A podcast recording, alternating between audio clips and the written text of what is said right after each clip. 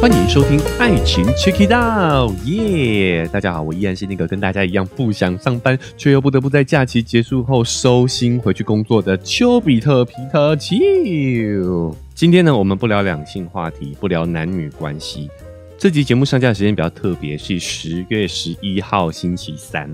就是在我们双十国庆的连续假期过后啊上架的一集节目哦。所以，我们今天应景聊一聊。工作这件事情到底对于我们的生活、对我们的健康、对甚至对于我们的外貌、对我们的吸引力有什么样的影响？哦，来跟大家分享一下我最近看到的一些报道。那也是想提醒大家了哦，因为通常呢，我们节目的用户哦，不对，应该说 Podcast 的受众呢，其实是上班族居多哦。也就是说，我们的听众收听的场景最多就是在通勤的时刻哦，或者是上班的时候偷偷摸鱼一下，边听边工作啦哦。所以有没有上班呢？其实对于我们的收听量是有很大的影响的。那因为我们是日更，所以我们节目在周一周二的时候呢，也有了进行的上下更更新啊。我相信呢，有部分的听众朋友呢，因为没有通勤啊，因为你们在休假当中，所以还没有去听周一周二的节目。这一期除了我们聊聊开工这件事情啊，我们也顺便提醒一下我们的听众朋友，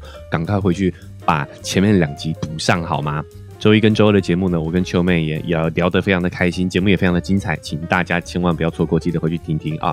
那回到我们本集要要聊工作这件事情，为什么呢？因为呢，在连假当中，我相信我们各位听众呢，也都有应该做了很多啊不一样的安排。有些人可能在家里休息，哦，有些人可能会安排出游，甚至听说呢，哦，今年的这个国庆烟火呢，也非常的精彩。不知道大家这个连假期间呢，有做了什么安排？哦，其实我觉得每个人的喜好不同，有些人喜欢休假的时候就待在家里，哦，像秋哥就不喜欢人挤人，哦，所以通常呢，这种。呃，连续假期呢，我都是尽量待在家中。但也有些人呢，喜欢热闹，他就喜欢人多的地方，哦，想要去凑个热闹，我觉得也没有问题。所以我相信呢，大家一定都是照着自己的喜好，哦，去过了一个非常舒适的连续假期。但是呢，放假有多开心呢？上班就有多痛苦。我相信呢，放假的快乐呢，各有各的安排啊，就是每个人的喜好不同。但是上班的痛苦呢，我觉得都是一致的。这这，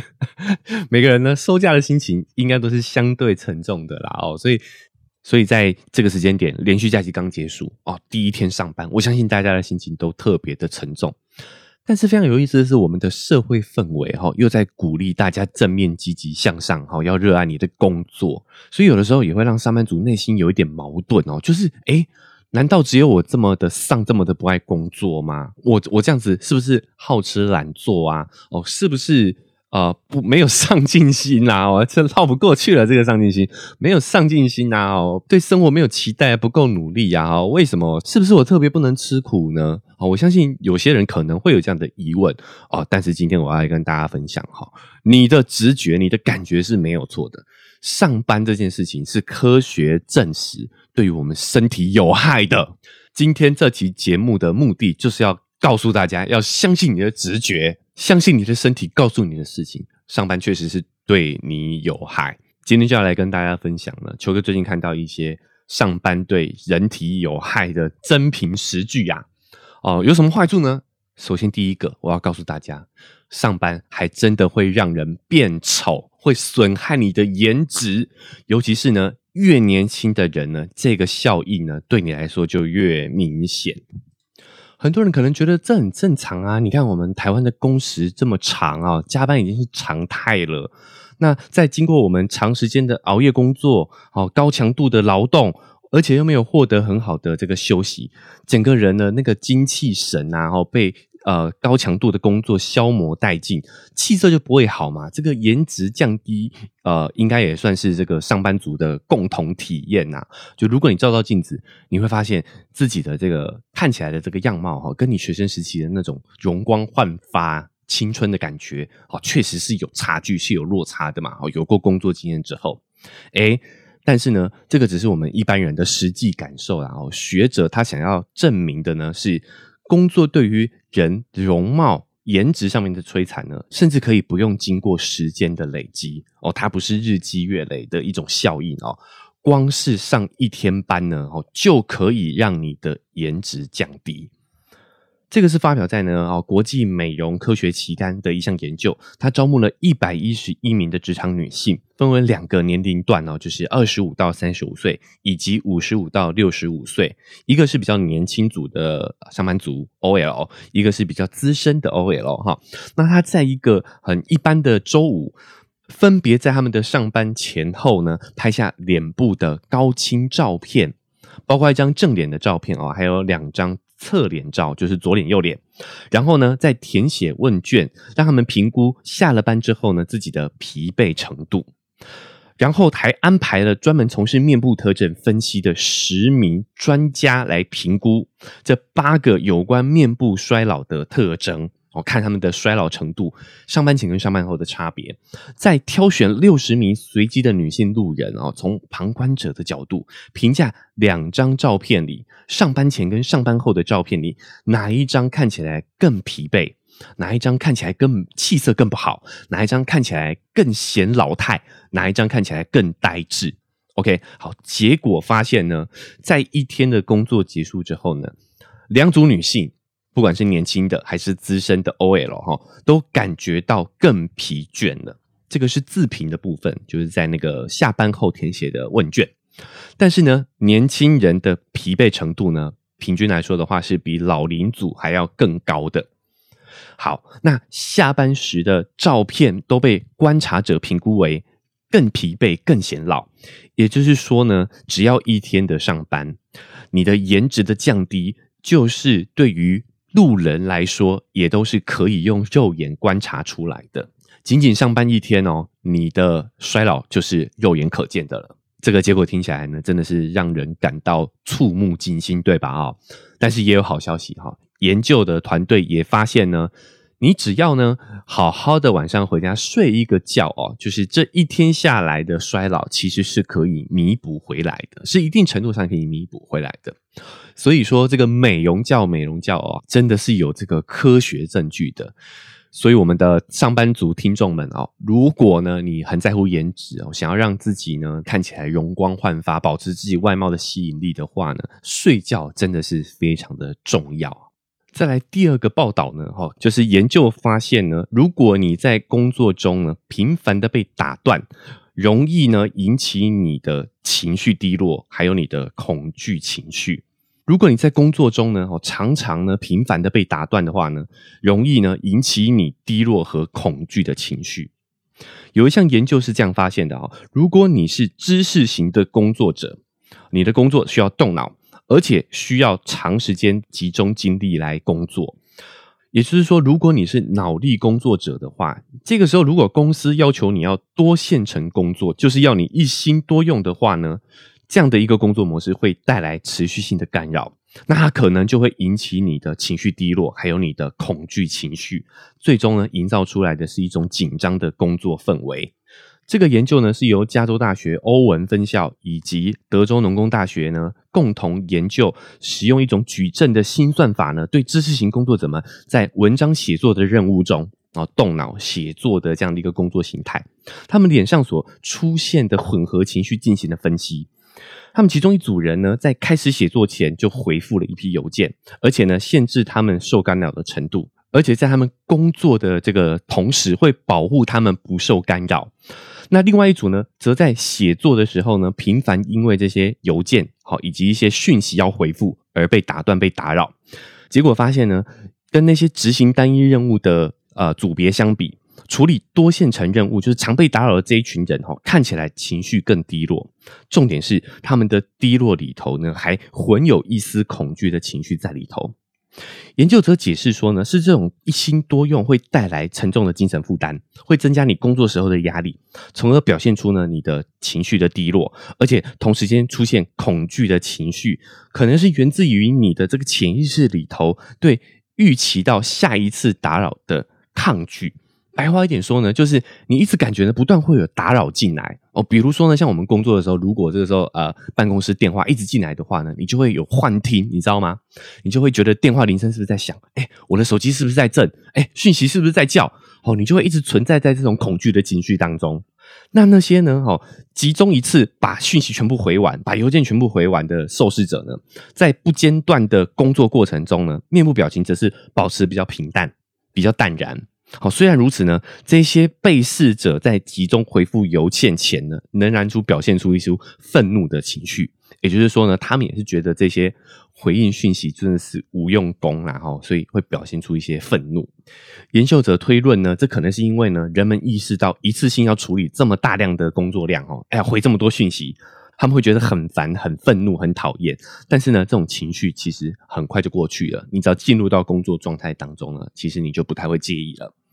哦，这个也是呢，我们在工作当中呢，常常会面临到的问题。如果今天我们听众呢，你是员工的话，刚好又是这个脑力型的工作者哦，那你就要有意识的呢，去屏蔽掉这些可能的打扰，比如说你的手机可能可以关静音呐，哈，哎，讯息的回复、邮件的回复可以摆在你这个完整的工作之前，好，安排这样的时间特别来做这件事情，就会提升你这些需要专注的工作的效工作效率啦。如果我们有听众，哎，是老板是上司的话，去帮助这些脑力工作型的员工，去屏蔽掉他们这些打扰。至少哈，你自己不要成为那个干扰源，把一些讯息的传递、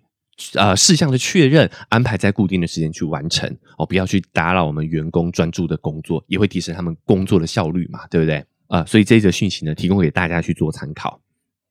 那接下来这则报道呢，则是呢我们刚刚提到的老板的听众啊，身为老板的听众，一定要来听听这一则报道啊。这则报道是说呢，研究发现。天天吐槽公司的人不一定会离职，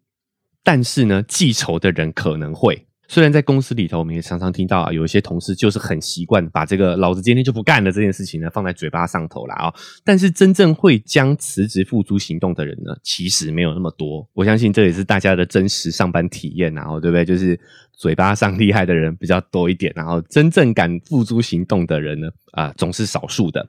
哦，那么更可能将辞职的这样的一个想法去付诸行动的人呢，到底是谁嘞？有一个研究就发现呢，一个上班族是否真的会辞职，与他看待时间的方式是有关的。我们看待时间的倾向性是不同的哈。有些人喜欢沉溺于过去，有些人呢，好喜欢活在当下。哎，有些人呢，喜欢着眼未来。心理学问卷呢，可以通过一些方法，让他们对一系列的陈述赞同程度来进行评分。哦，就是他们可以分得出来，你是属于哪一种？你是属于缅怀过去，还是活在当下，还是着眼未来的人？比如说呢，哎，我专注于生活正在发生的事情。好，那你对于这句话的陈述的认可程度是多少分？好，那又或者是呢，我想到未来必须实现什么等等的。好，这些关于未来的陈述，哎，你又多认同？从这些分数来判断他们看待时间的一个倾向、一个喜好、一个习惯。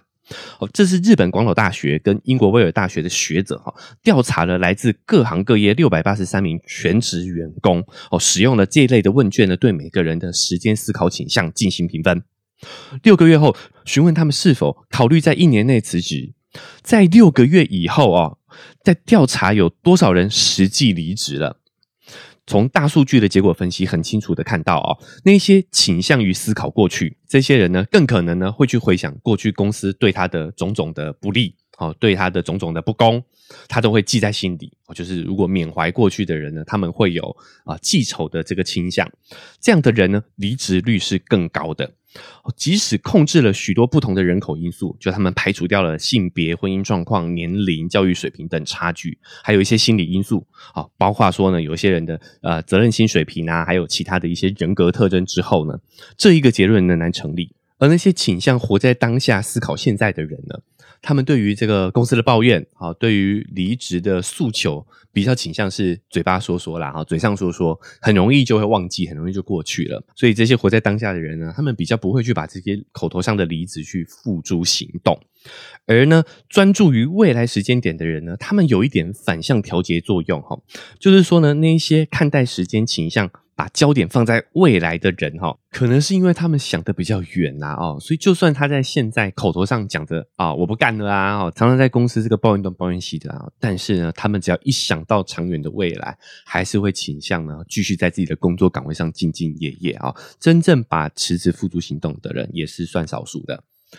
那前面讲的三者呢，都不算是太好的消息嘛，哦，一个是会变丑啦，哈，一个是在告诉大家如何提升工作效率啦，啊，那还有一个是告诉老板们怎么样去辨别哪些员工是真的想离职啊，哦，这个好像对于我们上班族来说，都没有什么帮助，哦，但是呢，第四则跟于关于工作的研究是一个好消息哦。我要跟大家报告一下哈，前一段时间呢，台湾也有人提出这样的一个法案，就是呢要把我们的工时改成周休三日啊，也就是说呢，一天只工作四天，而且呢，研究发现，就算一周只工作四天呢，其实你的产值、你的工作效率并不会有任何的下降，甚至呢还会有所增加。这个是在近期哦，冰岛完成了迄今为止呢全球最大规模的试点研究。关于这个一周工作四天的这个工作制度的结论呢，是大获成功哦。冰岛的政府跟研究机构合作，将两千五百多名的员工。这个人数已经占冰岛总人数的百分之一了。哦，在二零一五年到二零一九年中呢，将每周的工作时数减少到三十五到三十六个小时，并且工资不变。在这研究的四年里头呢，绝大多数的工人报告说，他的压力减轻了，哦，倦怠的情况减少了，身心的健康呢也有所改善。他们总体上呢，对于工作的感觉是更积极、更快乐，工作更有活力。他们也更多的呢，会在下班后去锻炼身体，花更多的时间跟朋友、跟家人在一起，去培养兴趣爱好。好，所有呢这些都有助于增加他们日常的幸福感，还有他们精力的恢复，从而去减轻你在上班时候的压力。哎。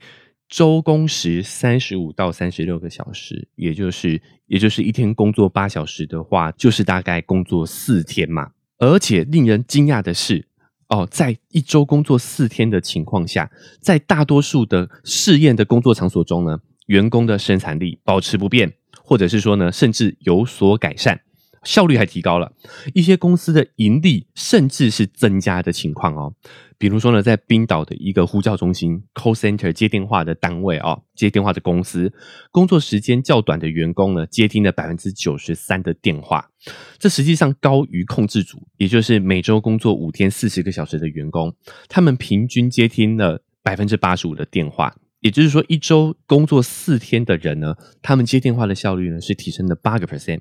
这项研究表明呢，更长的工作时间并不等于总是意味着更多的产出。那这个研究数据呢，值得令人振奋的原因，是因为很多在这个周休三日的讨论当中哦，我们对于一些比较啊脑力工作者。或者是你本来的工作内容就是性质就是比较弹性的哦，你的上班工时本来就比较弹性的人，好像比较适合去呃无痛转移到周休三日的这样的工作模式当中，因为本来你可能是业务啦，哦，你的工作的。